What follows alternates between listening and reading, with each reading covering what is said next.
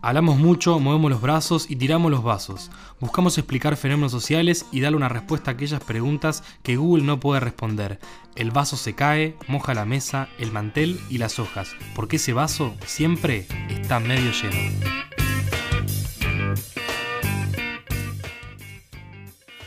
En el episodio de hoy vamos a tratar de resolver qué pasa si te agarran con un porro en la calle.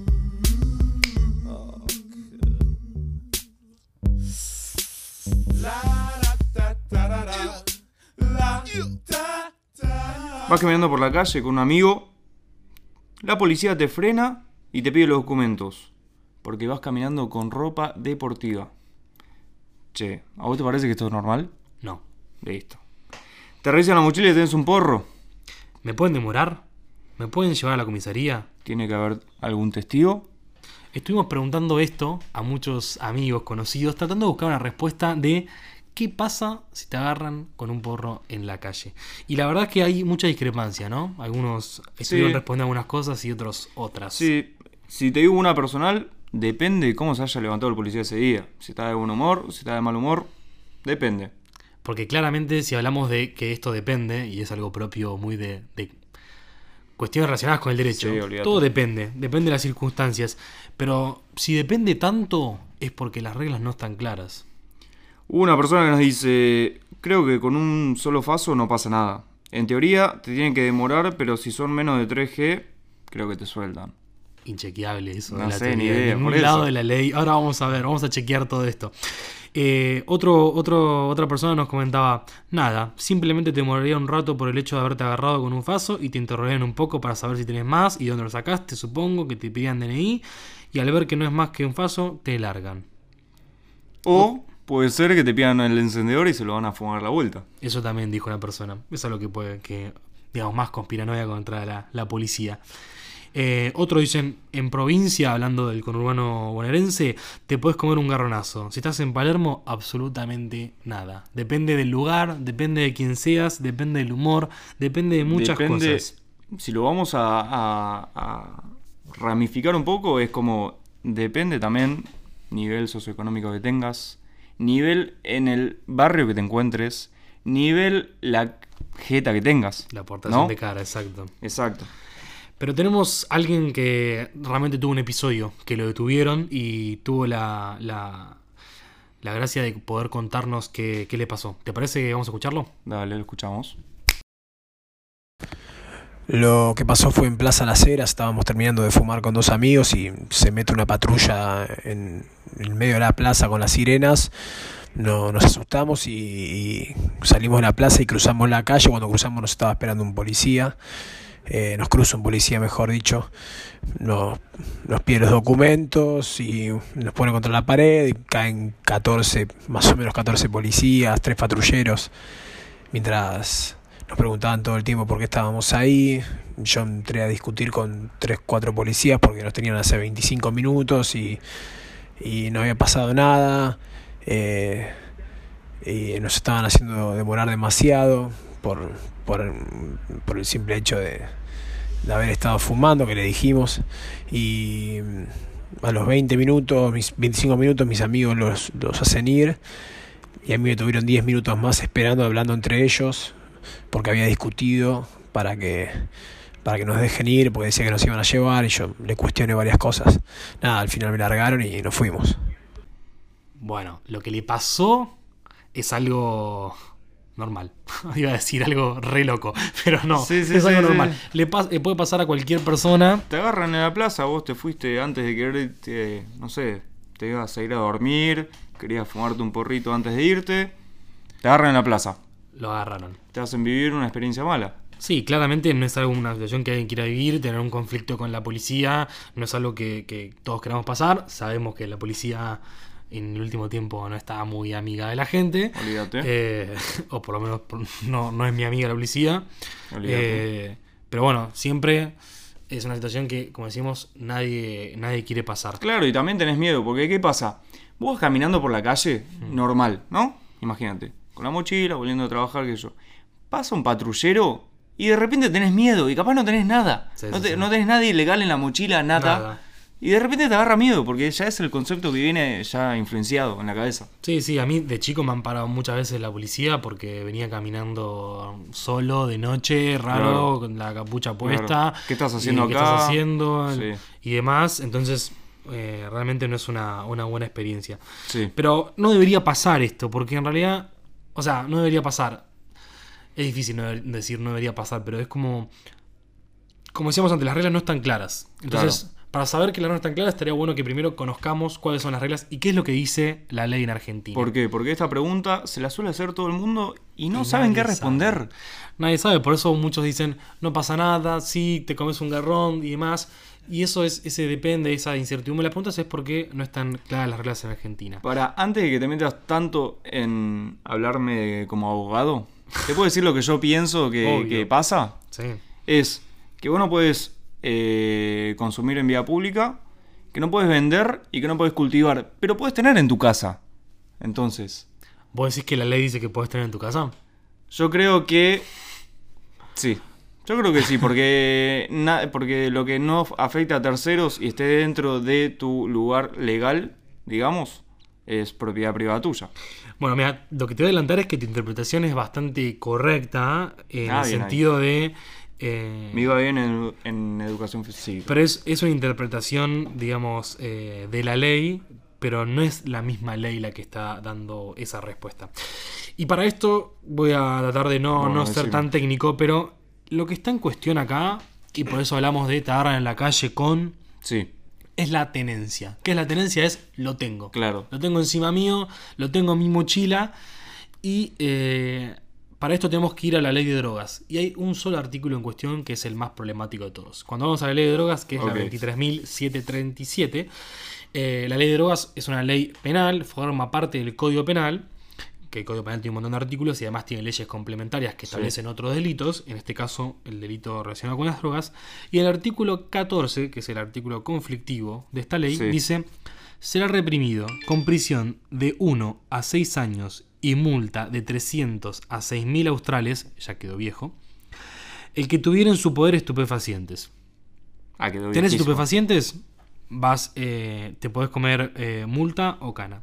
Sí. La pena será de un mes a dos años de prisión cuando por su escasa cantidad, es el caso que venimos charlando, Sí. y demás circunstancias, anda a preguntar qué son demás circunstancias a otra persona. Anda a chequear que es poca cantidad también. Sí, sí, Ah, tal cual, no está definido. Surgiere inequívocamente que la tenencia es para uso personal. En ese caso, si la tenencia es para, para uso personal, la ley dice que te puede caber de un mes a dos años de prisión. Si es para Mira. consumo personal. Si no es para consumo Un mes a personal. dos años. Sí, si tenés poca cantidad y es para consumo personal. Ahora, si no es para consumo personal y tenés un poco más, ya estamos hablando de narcotráfico. O sea, las penas Ah, sí. claramente son mayores. Y por ahí, ese límite tan fino entre consumo personal y no consumo personal, por ahí es un porro más, un porro menos. Claro. Por ahí tenés uno, es consumo personal. Tenés tres, sos un No. narcotraficante. ¿O qué pasa? Es muy diferente a si tenés un porro o tenés un frasco. Capaz, tenés un porro porque es tuyo y son 10 gramos, pero no se sabe si lo vas a consumir vos o lo vas a vender. Sí, obviamente, como decía acá, como dice la ley, depende de cada circunstancia. Y Me yo molesta que... no diga el volumen de lo que se debe portar. Me molesta. No, Tipo, poneme, poneme regla. Las leyes no son tan específicas y eso dejan un poco más al arbitrio del, del- del fiscal o del juez Sí. que le toque el caso. Pero me parece importante destacar en este análisis que cuando hablamos de, mm, de leyes penales y demás, hablamos de que cada ley penal. Vos nosotros pensamos que la ley penal es algo que está penando y diciendo, che, esto está mal, va a tener una sanción. Exacto. Bueno, para que tenga una sanción, tiene que haber algo que esté tratando de proteger. Tiene que haber un bien protegido. Sí. Por ejemplo, al que matare tendrá una pena de 8 a 25 años. Si Sí. matas a otro, tenés una pena. ¿Por qué? Porque estamos protegiendo la vida, es el bien protegido. El que bla, ¿qué estamos protegiendo? La propiedad La privada. propiedad privada. Perfecto. En este caso, ¿cuál crees vos que es el bien protegido de esta norma? Ya se adivina. Si si esto te recibido abogado. Eh, la propiedad privada. No. ¿La propiedad de, propiedad de quién? De toda la. Están defendiendo la. eh, No, Hay una. ¿Cuál es lo que están protegiendo? Al contrario, si te van protegiendo la propiedad, decir, che, es mío, solo puedo- lo puedo tener. No, no sé, me mataste. Lo que, está, lo que está buscando proteger en este caso es la salud pública. O sea, Perfecto. la salud general, diciendo, che, si vos tenés un gramo de no sé qué, tenés un porro, a eh, estás afectando la salud pública. Y eso perjudica la salud pública, entonces tiene que ser perseguido y tiene que ser penado. Un año, de un mes a dos años de cana, tuki, por tu Perfecto. casa. El que me está escuchando, ¿la sacaste o no la sacaste? Mm, Difícil. es muy difícil. difícil. es algo muy técnico, pero no es menor porque de alguna manera, entendiendo cuál es el bien protegido, podemos decir, che, estás protegiendo cualquier cosa porque no viene por ese lado. Claro, claro. Y entonces, en este, en este caso, viene y es muy común que la gente diga, no, en Argentina está despenalizada, no sé qué, Mm, tuqui". no sé. En Argentina no Está está penal. despenalizada. Claro. La ley es muy clara. Si la Sí. leímos recién, dice un, de un mes a dos años. Pero Me molesta también que sea tan abierto en el tiempo de cárcel. ¿De qué depende? Y va a depender de si tenías un, uno o dos o tres o un poquito. O del más. fiscal se está buena onda Eh, o no. Exacto. También. Eso es un poco lo que venía diciendo. Hoy la verdad es que si te paran va a depender mucho de la policía, del humor del fiscal, porque la policía va a llamar y el fiscal por ahí son las 3 de la mañana, está durmiendo y dice, che, me despertó, traerlo a la comisaría. O dice, Claro. no, no, déjalo que siga caminando. Sí. Eh, pero va a depender de la interpretación de cada juzgado. Pero si hoy hablamos de riesgos, hoy tienes el riesgo de que todos tus huesitos uno por uno vayan al calabozo. Perfecto. Y no sé vos, pero yo al calabozo no quiero ir. No es algo muy lindo. Pero en este sentido es muy importante la interpretación que fueron haciendo distintos la, la Corte Suprema de Justicia de Nación. Y por eso es lo que hoy todo el mundo entiende como, no, en Argentina está despenalizada. ¿Por qué? Porque hubo un fallo en el año 2009, que es el fallo Arriola, un Sí. fallo muy conocido para los que los y las que estudian Derecho, eh, donde la encontró una persona, hizo un allanamiento, una persona que tenía, tenía marihuana en su casa. Porque decían que vendía, ¿no? porque decían que estaba vendiendo y demás, le hicieron una investigación y por las cantidades que tenía se determinó que eran cantidades menores. Sí. En ese caso, la Corte Suprema de Justicia dijo, che, si son cantidades tan pocas y son para consumo personal, es un artículo que debería ser inconstitucional porque el artículo este que hablábamos, 14, Sí. está violando lo que vos decías y ahí acertaste, decía, che, es mi intimidad, es mi vida privada, estoy fumando en mi casa, no estoy dañando a nadie, ¿por qué No me rompa las pelotas. ¿Por qué tienen que sancionarme y eh, caberme una pena por eso? Claro. Entonces, en ese caso, la Corte, hace en el año 2009, se cumplen 10 años de este fallo, Sí. se cumplieron, dijo, che, si tenés poca cantidad y estás fumando en tu casa, esa intimidad, esa intimidad no tendría que afectar a nadie. Esto fue en el 2009. Tres años después, Sí. un fallo dijo, ok, lo que dijo la Corte Suprema en, Arrio- en el fallo de Arriola está bien, pero si fumás al aire libre en una plaza y ahí la salud pública y lo que hablábamos antes, che, la salud pública, ¿qué onda? Y por ahí estás perjudicando. Como también Claro. podría ser, yo te podría decir, bueno, pero tampoco se podría fumar cigarrillo en una plaza, porque Claro. también afecta... Bueno, Pero- muy- Me parece esa buena, una buena defensa si alguien te frena en la calle y te quiere llevar porque tenés un porro en la mochila. No lo estás fumando, ¿o no? Mm. Sí, sí, ¿Y sí. esa qué pasa? No, bueno, es- se entiende que lo vas a fumar que es para consumo personal. Claro, Pero bueno, no necesariamente sea así, quizás. No, se lo estoy llevando a alguien. claro. Bueno, esto es una, es cuestión de prueba en general en, Sí. en- en el derecho. Pero esto no siempre fue así. No fue que la Corte en el 2009 dijo esto, sino que hubo un ida y vuelta. Sí. Porque en el año, el año 86 había un fallo parecido a la Riola donde dijeron, che, eso no lo podemos penalizar. Está bien, que es el fallo Basterrica. Pero después en el año 90 dijeron, che, eh, eso lo podemos penalizar. Porque en el fallo del año 90 dijeron, eh, después del 86 haber dicho que, que eso no debería penalizarse. En el año 90 dijeron em, que la incriminación del tenedor de estupefacientes permitiría combatir más fácilmente las actividades vinculadas con el comercio de estupefacientes y arribar a resultados promisorios que no se han cumplido, pues tal actividad criminal, lejos de haber disminuido, se ha acrecentado notablemente. Con lo cual dicen, si nosotros atacamos al pequeño consumidor, nos va a servir para mm, ir, Ir a quien pelear le más al, al criminal más grande y al narcotraficante. Claro, No. No estaría pasando. no es así. Entonces, si hoy me preguntás qué pasa, es como te digo, y no hay una seguridad a Está nivel bien. jurídico de decir, che, ¿qué me puede pasar? Y bueno, la ley dice una cosa, la corte una vez dijo una cosa, después dijo otra, después se desdijo, y qué es- me dice a mí que en cuatro años no haya otro fallo que diga, no, bueno, Yo creo que no, pero bueno, puede pasar. Que digan, no, bueno, ahora sí se va a penalizar y está bien penalizárselo. Ok. Si un juez te agarra, le vas a poder pasar mal, después ese juez va a terminar así, vas a apelar, va a llegar a la corte, bla, bla, bla, y la corte dice, che, ya dijimos que en el 2009 eso no, entonces no te van a terminar, eh, digamos, culpando y metiendo en cana. O sea, Pero por ahí en el momento estás- la pasaste mal. Lo que vos me estás diciendo es que la ley está mal. Yo creo que la ley, ese artículo es inconstitucional por lo que dijo la corte. Está coincido con el criterio de la desactualizado. corte. Sí, coincido con la corte y debería haber una reforma de la ley. Por eso Exacto. la pelea más grande es la reforma de la ley, porque hoy Mm. esa despenalización es una despenalización sujeta a lo que dijo la corte, pero no es algo que esté estipulado en la ley. No es que se modificó el artículo y se dijo, che, no, si tienes para tenencia personal, no hay sanción. En ese caso, yo creo que la policía no te haría nada. ¿Vos pensás que la policía no te tendría que hacer nada cuando estás caminando en la calle muy tranquilo? Es que la policía te va a decir, che, yo estoy cumpliendo con la ley. Ya y el sé. policía, y yo le quiero digo, que me digas, tiene razón. fuera de la señor". ley, vos, ¿qué pensás? ¿Cómo tendría que ser en, en esa situación? Y yo creo que debe haber un poquito más de sentido común. Y si ya la corte dijo que eso no tiene que penalizarse, lo tiene que hacer. perfecto. Pero la policía se atiende a la ley. Entonces, lo más importante es que las reglas sean claras. Exacto. ¿Y qué pasa en otros países? Y en otros países ha venido aires de cambio. Porque he escuchado, che, me quiero ir a Uruguay, me quiero ir a, no sé, Bueno, hago una California, pregunta. no sé. Si vos tuvieras que decir qué cantidad de países en el mundo tienen marihuana legal, ¿cuál, ¿cuánto decís que hay? Eh, ¿Cuatro? ¿Tres? Cuatro. ¿Cuatro? Cuatro. De los, de los países, digamos, que lo, apre- lo aprobaron, digamos, por una vía más tradicional como la que conocemos en Argentina, Sí. es eh, Uruguay y Canadá, Claro. que es el país más reciente que lo aprobó en de octubre del 2018. Ya hace un año. Y Uruguay en diciembre del 2013 Sí, eh, legalizaron la marihuana. ¿Qué implica la legalización? A gran- rápidamente, que el país permite el autocultivo, permite Sí. la producción nacional y controla el comercio. Sí. Y de eso cobra. ¿Pero por qué? Te lo explico más fácil. Porque tiene tus datos. Tiene tus datos que vos fuiste a comprar tal, tantos gramos de marihuana. Entonces queda todo registrado. Por eso Sí. tiene un control. Exacto, está, está, está controlado para también los ingresos que se generan productos a ventas después se pueden utilizar para tratamientos, porque sabemos que no, no todos los consumidores son de modo recreativo, hay Sí. algunos consumidores que, que lo hacen eh, por ahí de un modo más, eh, más patológico. Sí.